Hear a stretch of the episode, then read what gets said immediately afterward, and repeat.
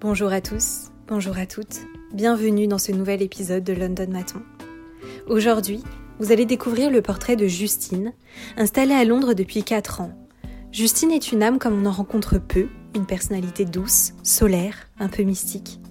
Originaire du sud de la France, elle s'envole pour New York où elle effectue un stage au sein d'une agence de photographes. Elle y côtoie notamment son maître, Peter Lindbergh, qui modèle son appétence pour cet art. Elle rentre en France, termine ses études, puis prend le large vers la capitale anglaise où elle entreprend un nouveau master des médias.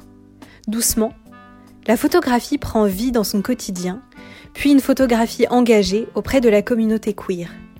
Début 2020, elle prend son destin en main et fait de la photographie son îlot central et particulièrement cette photographie dans l'univers queer. Sa sensibilité, son œil bienveillant, tolérant, cela va sans dire, mais surtout empli de liberté, pousse sa photo à son apogée. Cet artiste, au talent incommensurable, vous embarque dans son univers et sa liberté de penser au travers de cet épisode. Fermez les yeux, prenez place et voguez à ses côtés le temps d'une histoire. Belle écoute à tous. Bonjour Justine, bienvenue dans London Maton et merci d'avoir accepté euh, bah, mon invitation à venir partager ton expérience londonienne euh, dans, dans, cet épisode. Alors ensemble on va parler de Londres forcément, euh, des opportunités qu'offre cette ville et bien sûr de, de photographie. alors toi tu... Bah, déjà bonjour. Bonjour. Je pense que c'est le plus important. Check. Euh, alors, toi, tu es arrivé ici il y a 4 ans. Euh, mais avant de parler euh, de Londres, j'aimerais d'abord qu'on aborde New York, parce que c'est un step qui a été vraiment, enfin en tout, en tout, cas un tournant très important dans, dans ta vie, qu'elle soit personnelle ou professionnelle. Donc, est-ce que tu peux peut-être faire un petit bond new-yorkais avant d'atterrir à Londres? Back to the future, um, to the past. Euh, ouais, écoute, euh, New York, ça a été, euh, ça a été, je pense, la plus grande expérience jusqu'à présent de ma vie, dans le sens où c'était quelque chose qui était inespéré et enfin inespéré, oui et non, puisque en fait, depuis que, depuis que je suis tout petite, j'ai quand même un amour pour les États-Unis qui fait que dès que j'ai pu en partir en fait de la France, je me suis dit je voudrais euh, voilà, je veux aller aux États-Unis. Et en fait, j'ai eu cette expérience enfin, cette opportunité quand j'étais en école de commerce donc il y a il y a 5 ans. 2016, j'ai retrouvé les photos l'autre euh, fois là. Ouais, 2016. Euh... Ça a remué qu'on en reparle la dernière ah ouais, fois. Mais de fou, mais en plus c'est c'est enfin tu vois, c'est bizarre parce que du coup genre quand tu parles d'un truc plusieurs fois en fait quand tu retombes tu parles d'un truc et tu comme par hasard tu tombes sur le téléphone sur les photos trucs comme ça. Du coup, ouais, c'est à 2016, 2016 exactement et 2015, 2015 2016 et hum, Ouais, en fait, j'ai eu, euh, j'étais en école de commerce à Montpellier et j'ai eu l'opportunité de faire euh, de faire un an, euh, un an, un an et demi en fait de coupure dans mon, dans mon diplôme et, euh, et de trouver une sorte de stage en fait, d'avoir une expérience. Et moi, dès que j'ai eu cette opportunité, j'ai dit je vais partir aux États-Unis à New York. Euh, New York, j'y suis allée pour la première fois. Je devais avoir je sais pas, je devais avoir 8 ans, 7-8 ans en fait, à mes parents en vacances. Et, euh, et j'ai eu un, je suis tombée en amour pour ce ville. Euh, C'était un déclic. C'était un déclic, exactement ça. C'était un déclic. Et même au jour d'aujourd'hui, c'est mon déclic, il est toujours là et c'est toujours euh, ma number one, ça reste Londres, New York, ah, pardon. petit lapsus, révélateur quand même. non, ça reste New York. Et ouais, du coup, je suis partie. en fait, j'ai balancé mon CV sur internet dans l'agence donc de Peter Lindbergh, qui est une, euh, donc un, photographe euh, qui depuis très longtemps m'inspire énormément. Et j'ai trouvé son agence en fait un peu par hasard sur internet. Et du coup, j'ai balancé mon CV chez eux. Et il se trouve en fait que la, la directrice de l'agence, sa nièce était dans la même école que moi. Donc en fait, elle connaissait l'école. Et je pense que c'est ce concours de circonstances qui fait que j'ai voilà, été acceptée. à accepté là-bas. Donc euh, je suis partie, j'avais 19 ans, donc je n'avais même pas la majorité. Euh, la majorité américaine. La majorité américaine. Donc euh, ouais, je suis arrivée là-bas, j'avais 19, j'étais sur mon année 19, j'ai fêté mes 20 ans là-bas. Et Très marquant, parce que fêter une nouvelle dizaine, déjà, c'est quelque chose de marquant dans une vie, alors en plus dans ta ville de cœur. Complètement, ouais, complètement. ouais, ça a été... En fait, je pense que c'est c'est ce qui a marqué euh, peut-être un tournant dans ma vie, puisque j'ai gagné en maturité énorme, énorme en fait, puisque j'étais toute seule, j'avais aucune famille, euh, j'étais un peu livrée à moi-même aussi, mais d'un autre côté c'était mon choix, donc du coup je me suis dit on va y aller. Et, euh, et ouais, et aussi dans ma carrière, puisque du coup donc, je suis partie dans cette agence de photographe, j'ai commencé en tant que chargée, chargée de communication, réseaux sociaux, un peu stratégie, tout ça. Et après, euh, j'ai commencé à travailler sur les photoshoots, les trucs, enfin, ouais, les photoshoots en, en, assistante prod euh, et assistante agent du coup. Et c'est là que j'ai rencontré euh, notamment les gros photographes, dont Peter mm. Lindbergh en fait. Et après, ça a découlé, ça a découlé voilà sur, on a, on a, on a développé tous les deux pardon une grosse relation. Et en fait, c'est parti. Après, il m'a fait aller à Paris où là, j'ai vraiment, j'étais vraiment dans la prod prod à, à produire les, les gros photoshoots aussi et Enfin voilà, de fil en aiguille, ça a été, euh, ça, a été ça. Parce que quand tu es arrivée là-bas, la photographie, elle avait, euh, elle avait quelle place dans ta vie? Parce qu'elle n'était pas aussi prédominante euh, qu'aujourd'hui. Bah, en fait, la photo, c'est quelque chose que j'ai toujours, toujours plus ou moins... Enfin, j'ai toujours eu, en fait, c'est pas plus ou moins, c'est toujours eu dans ma vie. Je pense que la première, le premier appareil que, que j'ai eu, pardon, c'était mes 18 ans. C'est mon premier réflexe que j'ai vendu l'année dernière d'ailleurs. Donc jusqu'à jusqu'à l'année dernière, j'avais encore mon premier appareil photo, mm. qui était une antiquité, c'est devenu un dinosaure à la fin. Mais euh, ouais, le premier que j'ai eu, euh, j'avais 18 ans, c'était mon cadeau de 18 ans. Mm. Donc je suis partie à New York avec, et en fait je faisais de la photo de, de paysage. Mais même avant mes 18 ans, moi j'ai un souvenir de, même quand j'avais 12-13 euh, ans, même avant 10 ans, j'avais déjà un appareil photo, c'est celui de mes grands-parents, un analogue enfin, que j'ai toujours que j'ai toujours avec moi, où t'as les films. Ce dinosaure que t'as gardé par contre. Non, c'est pas ça. Ouais, voilà, c'est ça. J'ai un dinosaure euh, réflexe que j'ai vendu parce que voilà, mais mon dinosaure qui appartenait en plus à mon grand-père, je l'ai toujours. Bien sûr, c'est sentimental. C'est ça, c'est ça. Puis j'aime le côté encore analogue de la photographie, mm. même si je fais du digital majoritairement. Et euh, quand tu rentres, donc tu dis que, euh, que Peter Lindbergh, il t'a euh, renvoyé en France, enfin en tout cas, il t'a envoyé, plus que renvoyé, envoyé à Paris pour travailler sur les shoots. quand tu rentres en France, que tu poursuis tes études, parce qu'il faut quand même terminer ce diplôme, tu as ce sentiment que tu dois repartir? Oui. Oui et non, en fait, parce que en fait, quand je suis partie à New York, je savais très bien que c'était quelque chose de temporaire, mm. tu vois, qu'il y avait, euh, qui avait voilà, ce, ce côté. Il y avait une fin. Voilà, il y avait cette fin. Euh, mais c'est vrai que quand, il a quand, je suis rentrée à Paris, euh, donc c'est l'agence en fait qui m'a envoyée là-bas pour travailler notamment avec Peter et bon, après j'ai fait d'autres choses, mais j'ai pas eu la frustration au début puisque c'était dans la continuité de ce que j'ai fait de New York. Mm. Euh, je suis quand même partie de New York avec euh, une grosse, grosse, grosse. Un sacré bagage. Ouais, mm. ouais, et puis oui, émotionnellement aussi, puisque mm. dans quitter, ça n'a pas été. Enfin, quitter, ça n'a pas été. Euh, ça n'a pas été une partie de plaisir. mais voilà, j'ai quelque chose d'autre. Après, c'est vrai que quand j'ai quitté Paris pour finir mon, ma dernière année, j'ai quand même, je me suis quand même posé la question de est-ce que je ne est-ce que je n'arrêterai pas les études pour continuer dans ça? Mhm. Et euh, après, euh, après j'étais quand même jeune et au final, euh, c'était mon premier diplôme. J'étais quand même, c'était sur mon bachelor, donc vraiment juste l'après-bac. Donc au final, ce n'aura pas, voilà, c'était pas le, le, choix le plus, on va dire, stratégique dans ma, pour ma vie, quoi, et mhm. ma carrière. Mais oui, je me la suis posé, la question, je me la suis posée. Et ouais. Et à quel moment est-ce que Londres est envisagé et quand est-ce que tu atterris là en fait? À quelle occasion? Ben alors en fait j'ai pas c'est pas vraiment une enfin si c'était une occasion puisqu'en fait quand donc j'ai fini euh, mon bachelor sur Montpellier euh, j'ai fait donc plusieurs diplômes à la fois et après il s'est posé la question de l'après l'après bachelor en fait qui, qui fait l'après licence euh, dans le système français, c'est vrai que tu as tendance à te dire je vais partir sur un master, chose que mm. tu n'as pas ici par exemple, mais ça j'ai découvert après. Euh, du coup, je me suis dit je vais partir sur un master, mais master quoi? Grande école, mm. pas forcément, euh, commerce, pas forcément. Et en fait, je me suis dit, qu'est-ce qui va me, enfin, qu'est-ce qui va me permettre de pouvoir lier un peu la photo? Il faut savoir qu'à l'époque, j'étais pas dans l'idée de devenir photographe professionnel, vraiment pas. Euh, moi, dans l'idée, c'était de partir vraiment dans la prod et dans comme je faisais à New York. Et je me suis dit, voilà, qu'est-ce qui va pouvoir me permettre de euh, pouvoir un peu lier l'expérience que j'ai eue et le, les, les, diplômes. Et du coup, je dis, bah écoute, on va essayer de tenter un master dans les médias. Donc j'ai trouvé ça. Et après, Londres bah, Londres, je pense que c'est pareil. J'y suis venue la première fois. Je pense que c'était encore même. J'étais encore même plus jeune. Je devais avoir 7-8 ans la première fois que je suis venue à Londres.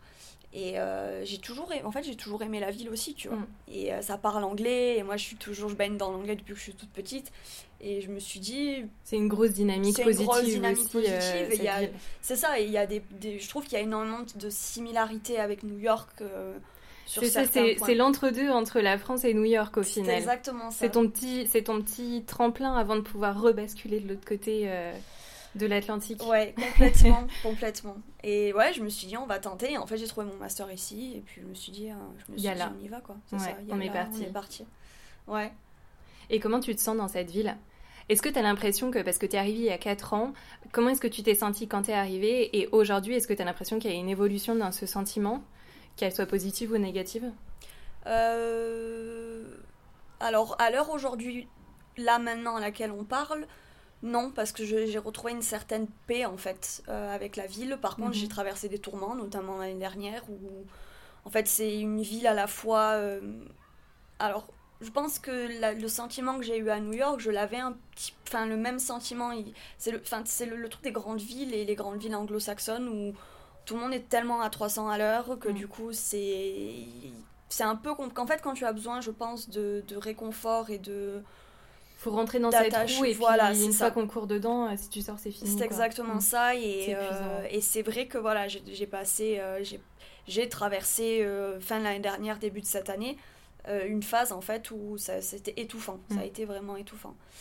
Et par contre, voilà, là, l'heure actuelle, j'ai pris voilà, j'ai changé, je pense, vis-à-vis -vis de ça. Et c'est le fait de devoir en partir un petit peu avec la conjoncture de devoir faire une pause qui me montre que en fait oui j'y suis toujours attachée et que mon projet c'est quand même d'y revenir quoi. Mm. Donc c'est pas plus mal, c'est pas plus mal. Mais euh, ça, ça, ça a le côté très... Ce que j'aime justement c'est vraiment le fait que tout le monde est très ouvert et qu'en fait euh, ils te calculent pas et d'un côté c'est pas mal parce que tu peux mm. faire ce que tu veux.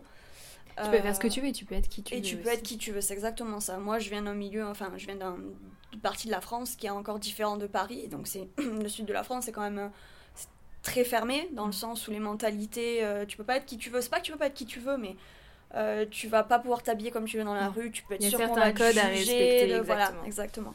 Et ça parle beaucoup puisque c'est des exactement. donc euh, Mais d'un autre côté ici, c'est que voilà, c'est quand même une ville qui est très individualiste et c'est mm. Il y a des moments ça peut peser selon mm. voilà. Je comprends.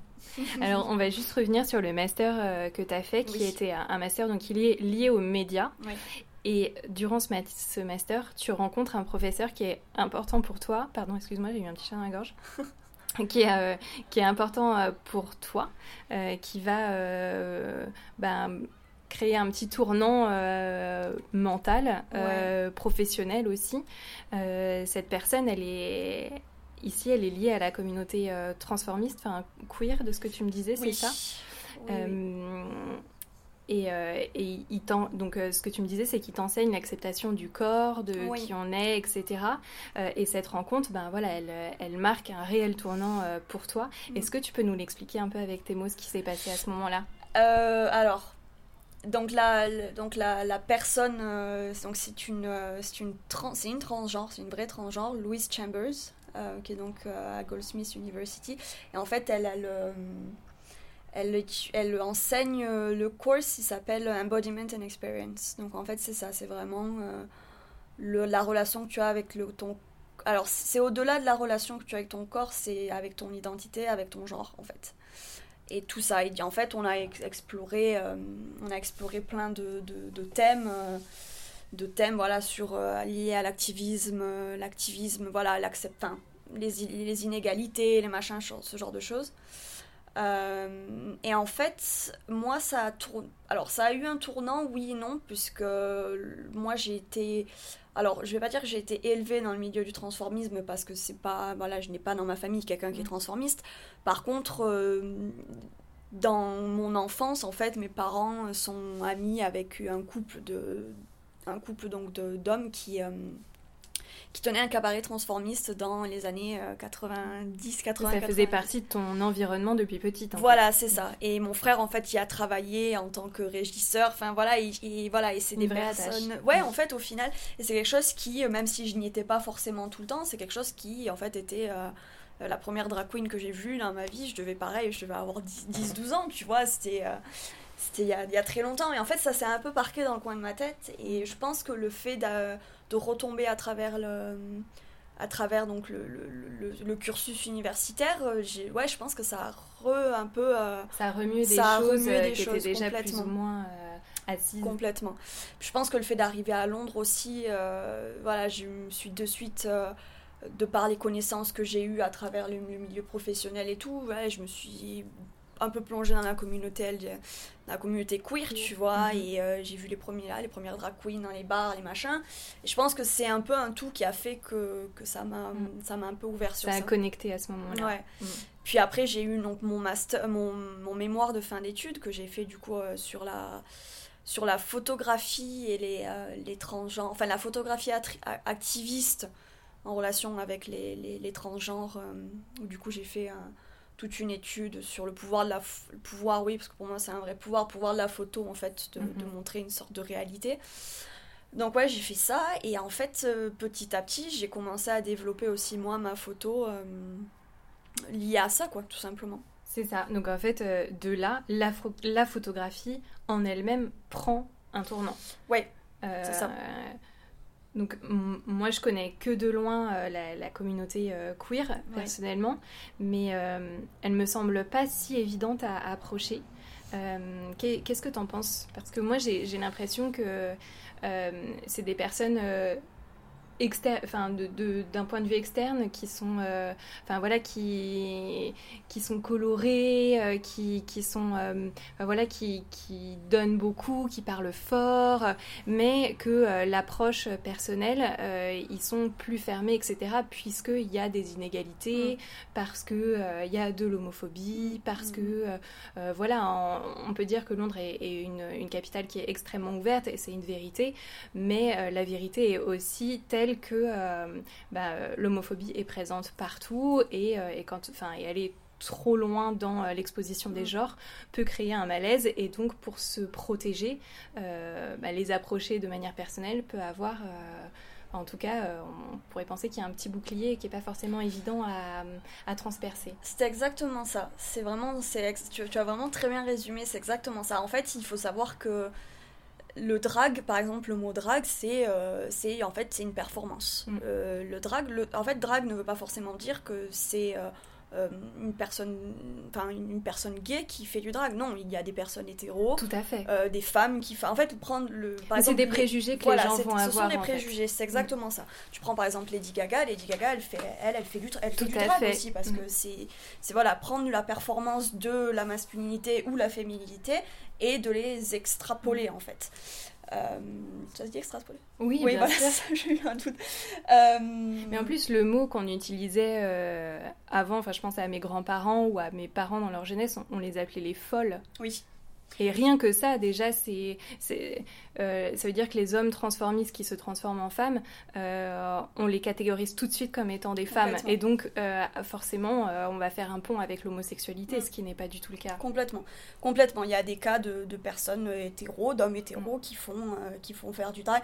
Il y a vraiment ce côté performance, en fait. tout à voilà, performance, mm. presque spectacle, même si spectacle, le mot est un peu fort, tu vois. Mais voilà, donc en fait, effectivement, quand tu croises une drag queen, par exemple, dans la rue, euh, tu vas dire effectivement, ah oui, elles sont, elles sont assez extraverties, elles sont... Euh, voilà, elles, ont de la gouaille. Voilà, exactement, dans la grandeur, les machins et tout ça.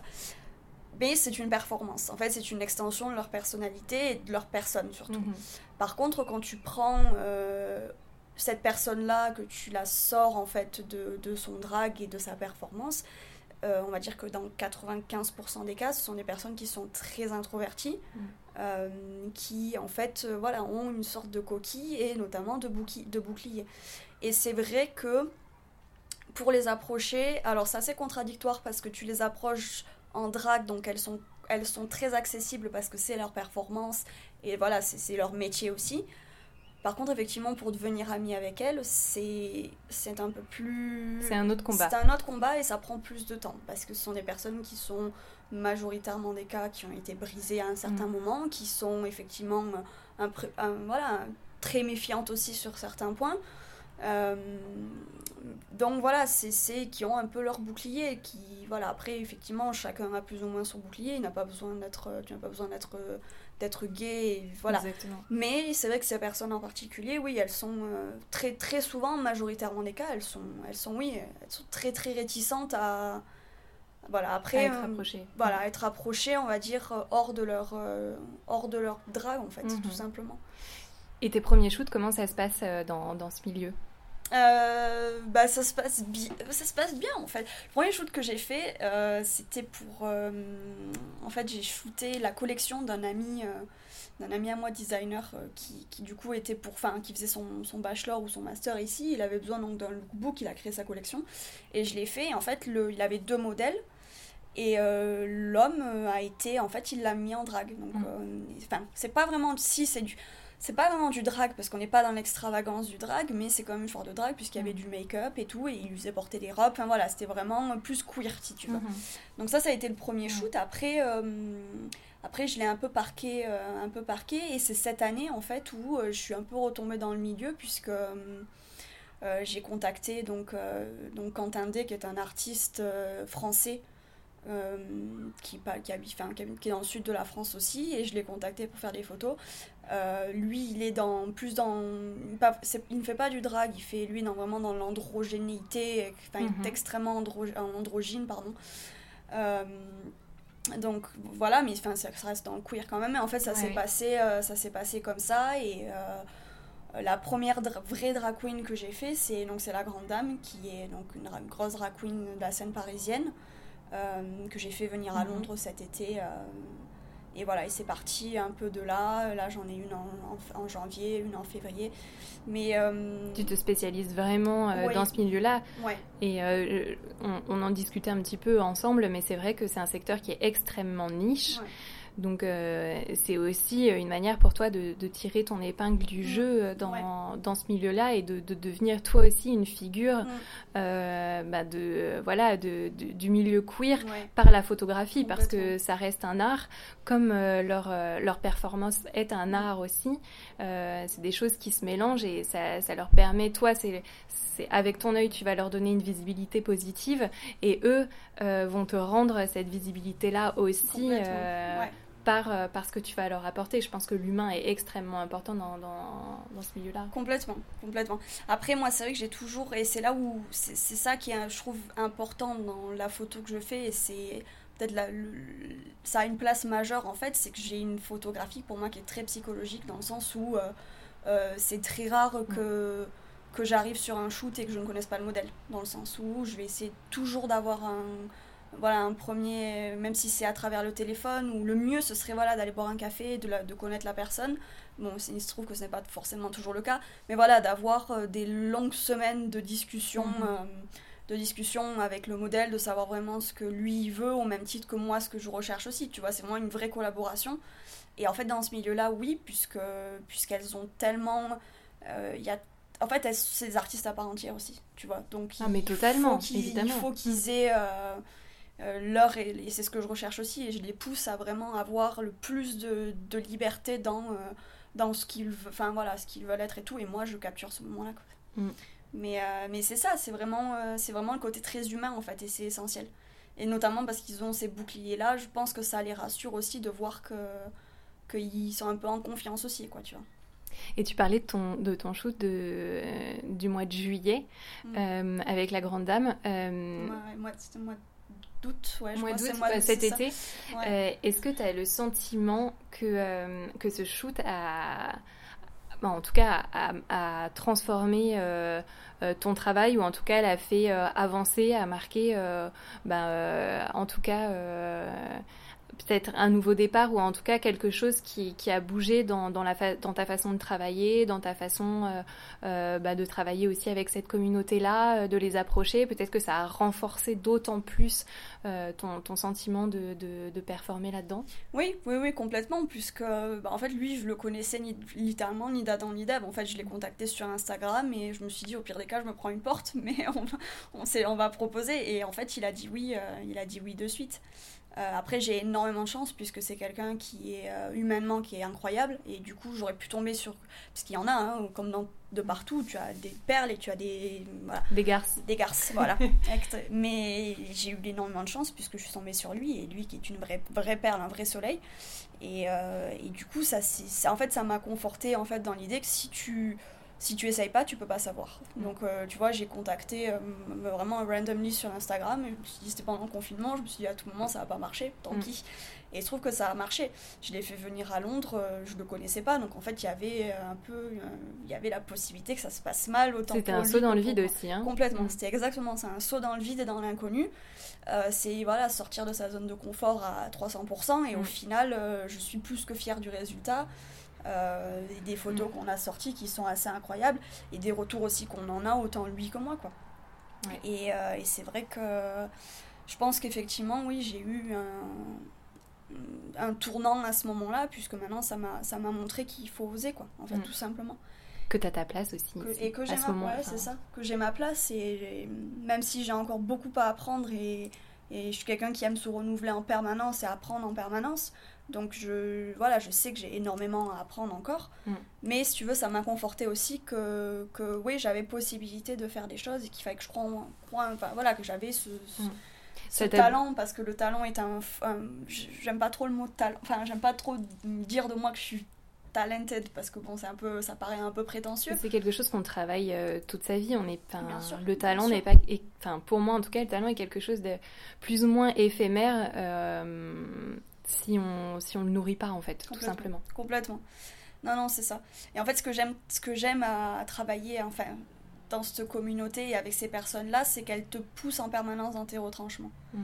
euh, elles te poussent dans tes retranchements dans le sens où euh, elles vont toujours t'amener à, à, retravailler à tu vois à, mm avoir un œil différent parce que voilà c'est euh, même dans le travail de retouche c'est une retouche qui est très pointilleuse parce qu'il y a du maquillage puis ce sont majoritairement des hommes donc en fait il faut dans l'idée arriver à les, les, sublimer aussi de manière à ce que ce soit c'est ça parce que euh, euh, ça prend énormément de temps, enfin ça leur prend énormément de temps à se transformer, des heures même.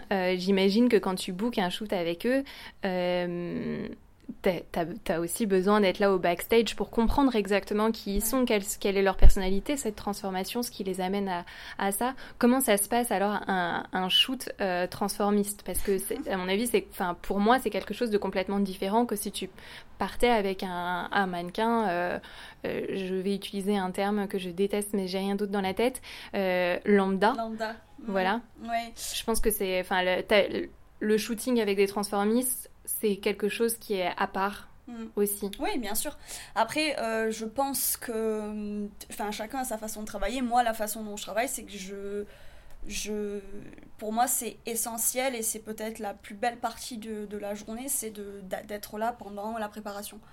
Euh, parce que c'est, euh, je trouve, quelque chose de fascinant. C'est le moment où où tu pars de, donc de, de la personne masculine qui, voilà, qui part sur euh, la, préparation et l'évolution donc pour en arriver à, au personnage drag quoi et c'est vrai que hum, pour moi ça reste ça reste l'essence ça reste essentiel mm. en fait pour avoir euh, après euh, l'œil le plus le plus beau possible et sublimer le plus possible la personne, pour moi, il faut que je sois là dès le début. Mm. Après, c'est ma façon de travailler. Je pense sûrement que d'autres feront différemment, mais pour moi, j'ai du mal en fait à arriver, euh, à arriver et à voir directement la drag queen préparée, tu vois. Euh, donc c'est, ça se passe en fait, voilà, c'est. Je sais qu'il y en a qui préfèrent. Après, ça dépend parce qu'il y en a qui préfèrent se préparer tout, tout seul. Donc c'est, mm. enfin, généralement non. Généralement, quand on leur demande si on peut euh, participer, assister à la préparation, ils, disent, jamais, enfin jamais non. Moi, ça m'est jamais arrivé qu'il y en ait un qui mm. me dit non, qui me dise non.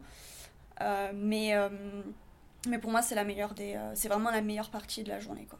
C'est ce côté, c'est ce côté. C'est vraiment une transformation. c'est comme un papillon, quoi. Hein, exactement. c'est ouais, c'est pour moi c'est la plus belle partie, c'est fabuleux. Franchement, ça me, ça me fascine en fait. C'est exactement ça le mot fascination.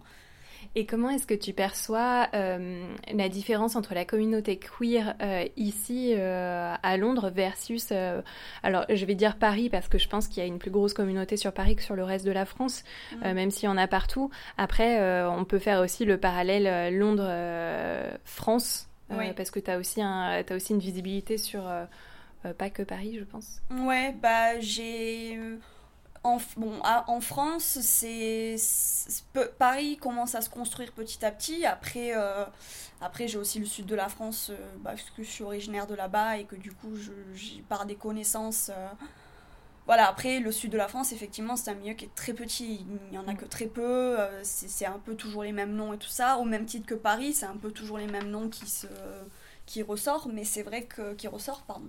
Mais hum, le, par, alors, le parallèle alors la, scène parisienne est très euh, on est vraiment dans quelque chose de très polish de très euh, fini de très chic très haute couture c'est voilà les clichés peut-être de Paris et tout ça qui font ce qui veut ça mm. euh, versus Londres où tu es quand même plus dans du club kid dans des choses qui sont un peu plus alternatives un peu plus un peu trash un petit peu plus mm. trash exactement voilà, c'est pas. On est vraiment. Tu le vois, du, par exemple, entre du, Drag Race UK et Drag Race américain, c'est mm. vraiment tu vois que les queens elles sont pas du tout c'est quasiment enfin c'est pas les mêmes quoi. C'est vraiment pas les mêmes. Tu vas avoir plus de hum, elles sont beaucoup moins polished effectivement mm. tu vois. Ici c'est t'en as de très polish attention c'est pas ça que je veux dire. Mais voilà. En France effectivement elles font euh, à leur image en fait elle est euh, elle, est à la pointe de la perfection. Elle est mm. voilà elle y est dessus euh, c'est vraiment elles ont un une, attention euh, à leur image qui est quand même très très très pointue et très très polished. Euh, ici, je pense qu'elle se laisse un peu plus de liberté parce que c'est ça qui, qui, fait aussi. Euh, ouais, parce qu'on l'a abordé aussi, c'est ça. C'est voilà, c'est plus décalé, plus voilà, plus. c'est une ville quasiment sans jugement. Voilà, exactement, exactement.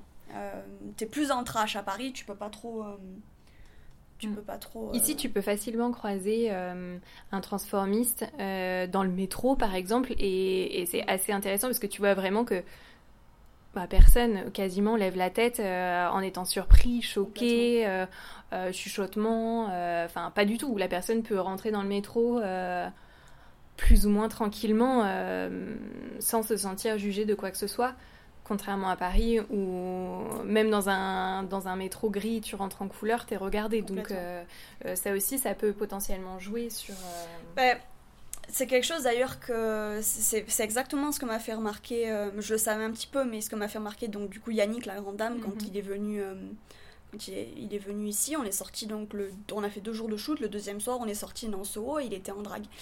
Et euh, il m'a dit, il m'a dit, il était presque choqué du fait que personne, il m'a dit personne me regarde ici. Mm. Mais oui, je dis parce que les gens, euh, c'est normal. Mm. Effectivement, des drag queens qui prennent le métro. Parce qu'ici, euh, tu es qui tu veux. Tu es qui tu veux, c'est exactement ça. Et les gens, en fait, ça fait partie du décor. Quelqu'un mm. qui sort en drague, c'est, ça fait partie du décor.